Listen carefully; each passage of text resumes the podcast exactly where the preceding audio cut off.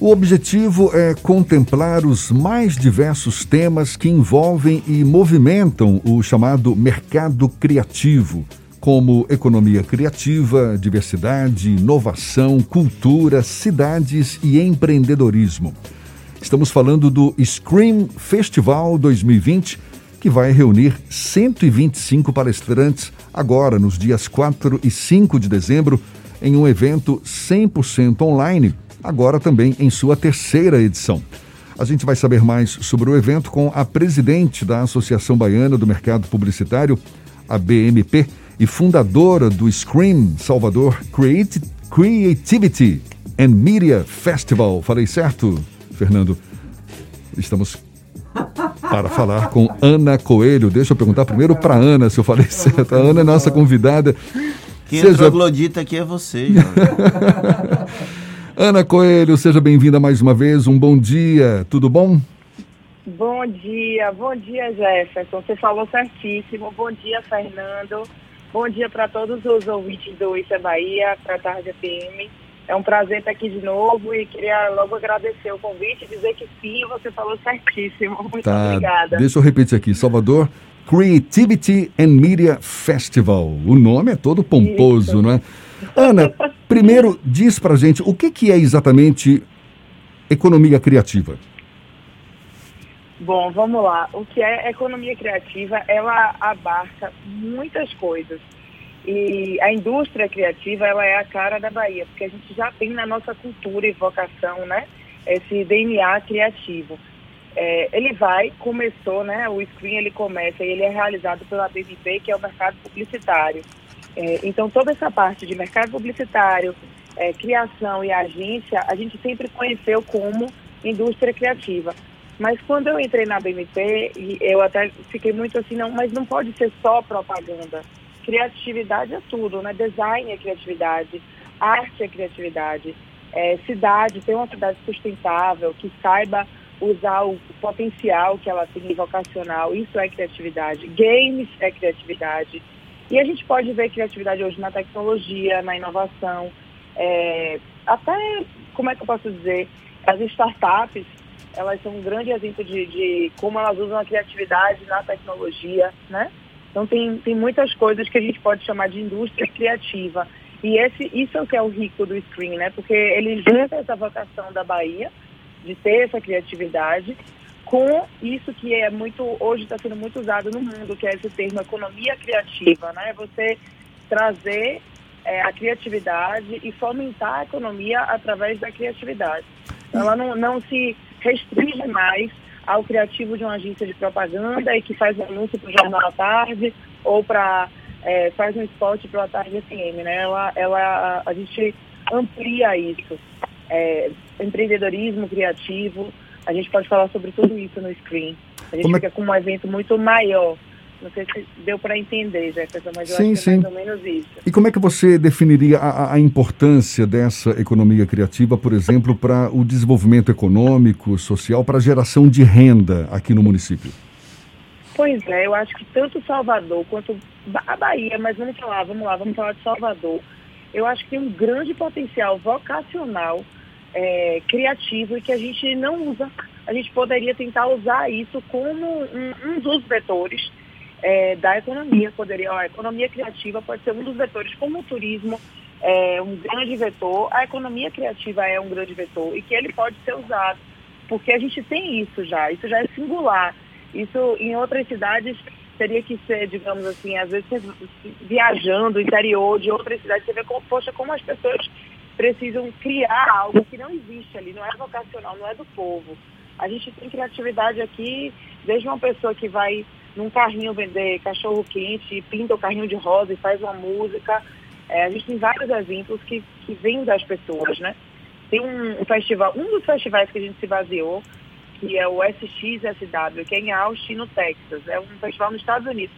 A cidade não tem absolutamente nada ela criou um festival de criatividade dentro da cidade, fez isso de uma forma brilhante. E hoje a cidade gira em torno desse festival de criatividade. Quer dizer, a gente tem essa vocação e assim, a, o Screen ele é uma tentativa de fazer isso e óbvio, né, de debater assuntos tão importantes também, que as pessoas a gente tem essa liberdade também, né, de, de ouvir, de discordar, é, de compartilhar. Eu acho que, que a gente tem, pode usar isso né, a nosso favor, essa vocação que a gente tem. Ana, quais são os principais destaques da edição de 2020 do Screen?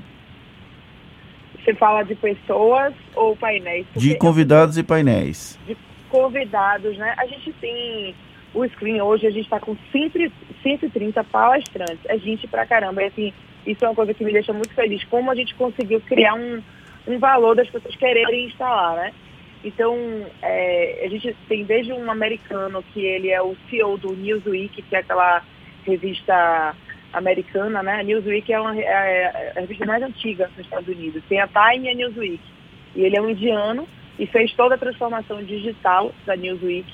É, por exemplo, cobertura de eleições, é, tudo que a gente imaginar de jornalismo, a Newsweek é, contempla, jornalismo político e tal. Então ele vem falar um pouco como que ele transformou uma revista é, num, num veículo digital. Aí a gente tem o Thomas Alvim, que é o coordenador do INSPER em São Paulo, ele é o presidente coordenador do INSPER, que vem falar um pouco sobre cidades e como que a gente pode é, valorizar a nossa cidade. É, Lucas Reis, que já esteve com a gente em outros anos, que é da Zygon e fala muito sobre é, toda essa parte de tecnologia, como é que a gente usa é, essa tecnologia e essa inovação a nosso favor. E ele é baiano e fa faz um trabalho no Brasil, não só aqui. Olha, tanta gente que. Tanta gente, tantos painéis que a gente conseguiu juntar. A gente tem a turma, a gente conseguiu trazer. Vai ter um painel sobre a, a Bahia no Vale do Silício. A gente tem uma pessoa do Google, do YouTube, é, e eu, eu, esqueci agora qual é a outra plataforma, que estão lá, tem baianos que estão lá e vão falar para a gente de lá o que, que a gente pode trazer para a Bahia, ouvindo essas grandes plataformas. Então a gente tem desde plataformas como o YouTube, a, uma Newsweek falando, falando muito de comportamento também, que é uma, é coisa que o Screen sempre trouxe, né? Eu acho que tem muita coisa. Tem Tereza Paim, que vai falar um pouco dessa inovação na, na, na área gastronômica, né? De propósito na área gastronômica. Como é que você pega um restaurante e transforma do jeito que ela transformou. E ela é uma baiana que super representa esse, esse segmento, né? E criativa, criativa nos pratos, criativa como empreendedora. Então a gente tem alguns, são alguns exemplos assim que eu, eu me, me lembro aqui agora, mas são 130, Fernando, pessoas, imagina. E painéis, né? Aí tem painéis de três pessoas, quatro pessoas. É, é porque a ideia é sempre a gente, que a gente faça debates mesmo, né? Que a gente faça provocações de pessoas que possam assim discordar, é, concordar em alguns casos também, né? O formato deste ano é completamente online e tem mais horas do que dias do screen, ou seja, tem atividades simultâneas. Essa Sim. possibilidade dele ser online, ele vai deixar que os demais conteúdos eles permaneçam por mais tempo na rede, caso alguém queira assistir depois? Sim, sim. A gente a gente pegou o mesmo modelo que é presencial, eu fico super sentida, todo mundo, né, nessa pandemia, de não poder fazer, estar lá no centro da cidade rodando, porque isso era uma coisa muito a cara do stream. Então, a gente vai estar lá na Barroquinha com uma sala que a gente está chamando de Sala Salvador. A gente, o mediador estará lá e a gente vai ter mais duas salas digitais. Então, a gente tem três salas abertas na plataforma é, simultâneas, de 9 às 18 nos dois dias. Então, da mesma forma que você podia andar da Barroquinha para o Gregório, do Gregório para o Fazano, é, digitalmente, né, virtualmente, você vai poder ir de uma sala para outra. E os painéis, eles acontecem realmente no mesmo horário.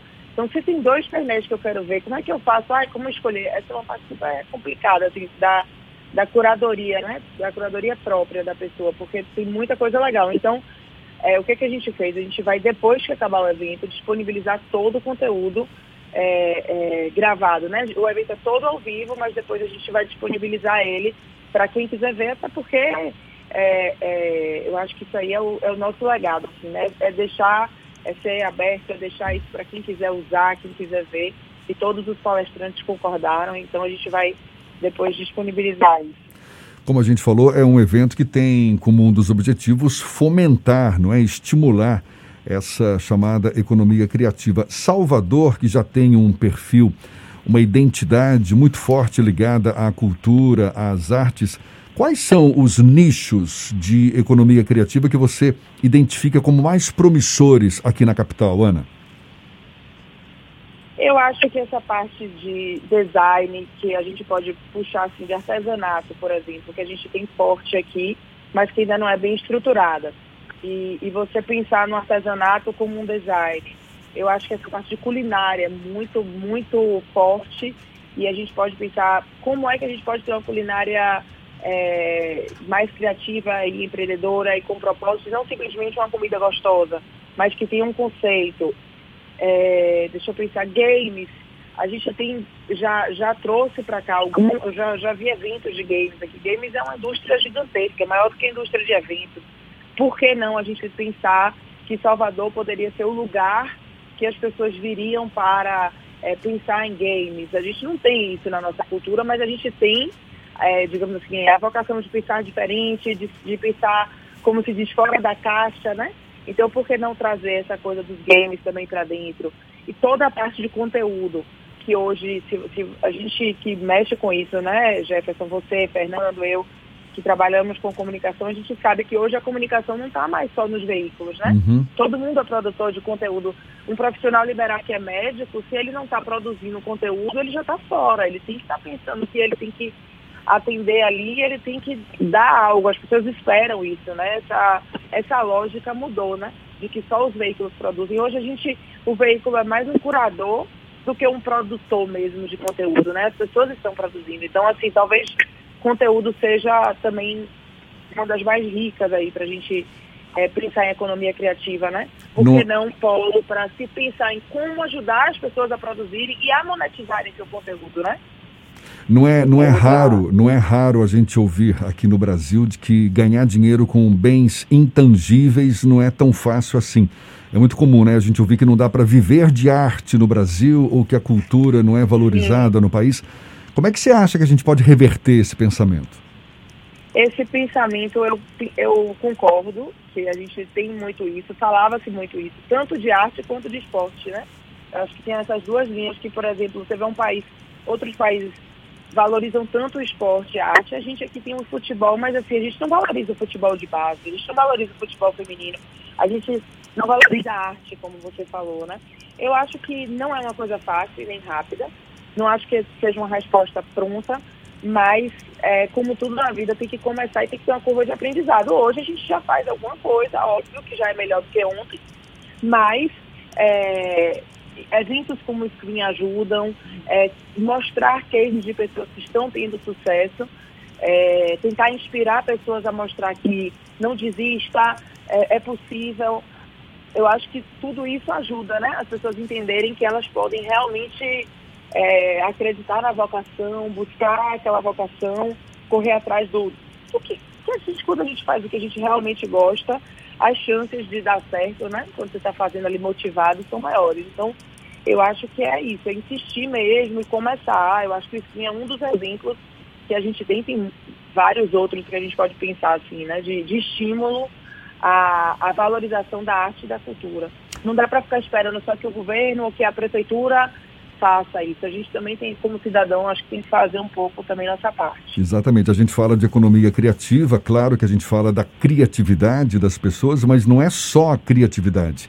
É colocar em prática outras competências que possam viabilizar essa criatividade de uma forma mais promissora, não é, Ana?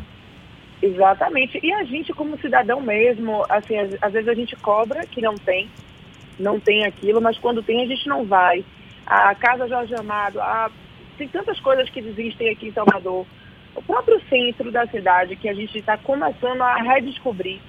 É, se a gente parar para pensar, eu já fui lá, eu levei meu filho para ir, eu fui, eu valorizei isso. Quer dizer, a gente viaja para, vai numa igreja, vai num lugar. E quando a gente está aqui em Salvador, qual é o programa que a gente está fazendo? Entendeu? A gente está tentando incluir nossos filhos, nossa família na cidade, ou a gente também quer que tenha, mas não está valorizando. Eu acho que tudo isso, uma coisa puxa a outra, né?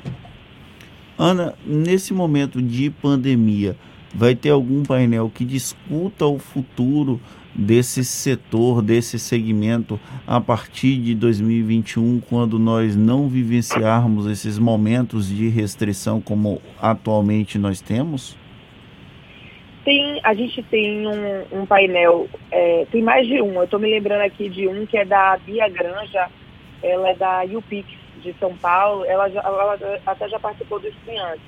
E ela vai falar um pouco da pandemia e a, a nova influência da pandemia, né? Porque na verdade a gente é, quer, quer ter a esperança de que vai passar logo e que essa vacina vai chegar, mas assim, a gente sabe que enquanto não chegar a vacina, a gente está um pouco, tá, continua na pandemia restrito, né? É, então ela vai falar um pouco dessas novas influências, porque se a gente parar para pensar, a pandemia vai fazer um ano em março, né? Então o hábito do consumidor, o hábito do baiano, o hábito das pessoas, e não só do baiano, mas do mundo mudou, né? Então, acho que tem muita gente já fazendo estudo de que o que é que volta a ser como era antes, o que é que não volta, né? Então a gente vai ter um painel que vai falar dessa influência e óbvio que a gente vai mudar os nossos hábitos. Não, não, eu não acredito que vai ser como está hoje, mas também não vai ser como era antes, né? Esse, esse, esses novos hábitos vão influenciar. E aí a gente tem esse painel da Bia, tem mais de um painel que fala sobre pandemia, mas o dela é muito isso aí que você falou, assim, como é que é, como é que a gente vai ser influenciado por isso, né? Quando teoricamente voltar ao normal, se é assim que a gente pode chamar, como é que a gente vai ser influenciado, o que, é vai mudar na nossa vida?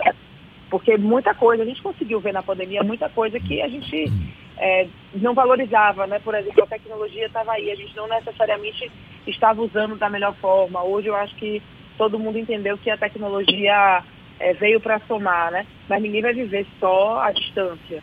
Então eu acho que vai ter uma mistura aí. Esse painel dela vai ser muito bom para ter essa noção, né? Porque é baseado em estudo também, né? Ela faz essas pesquisas mas ainda tudo muito incerto, né? Eu acho que na pandemia ainda é tudo muito incerto. A gente percebe que tem setores da cultura que ainda são muito dependentes do apoio público ou então de recursos da Lei Rouanet, que tanta Verdade. polêmica já causou, não é, nesses últimos anos. Como é que você avalia o cenário hoje para a continuidade de campanhas, de iniciativas que valorizem esse pensamento sobre cultura e economia criativa como um todo? Eu, é, eu sei que já teve assim, muita polêmica nesse assunto de lei Rouanet e tal, faz cultura. Eu acho que, de qualquer forma, o governo deve apoiar a cultura, como deve apoiar a educação, como deve apoiar a saúde. Eu acho que a cultura é parte do que nós somos, não pode ser esquecido de forma alguma. Eu sou a favor desse apoio, mas também sou a favor é, de pensamentos de iniciativa privada, de tentativas de fazer. A gente tem a Cris Oliveira, Olivieri, que ela, ela é uma especialista em cultura, ela inclusive foi quem liderou a trilha. Aí ela tem um, um, um painel que ela vai, ela vai falar justamente sobre é, a criatividade e a arte. Eles podem empurrar o PIB, eles podem fazer o PIB crescer. E aí ela vai é, dar caminhos de como que a gente pode. Eu acho isso tão rico, assim, porque é, é difícil, né? Principalmente quando a gente está preso em um modelo.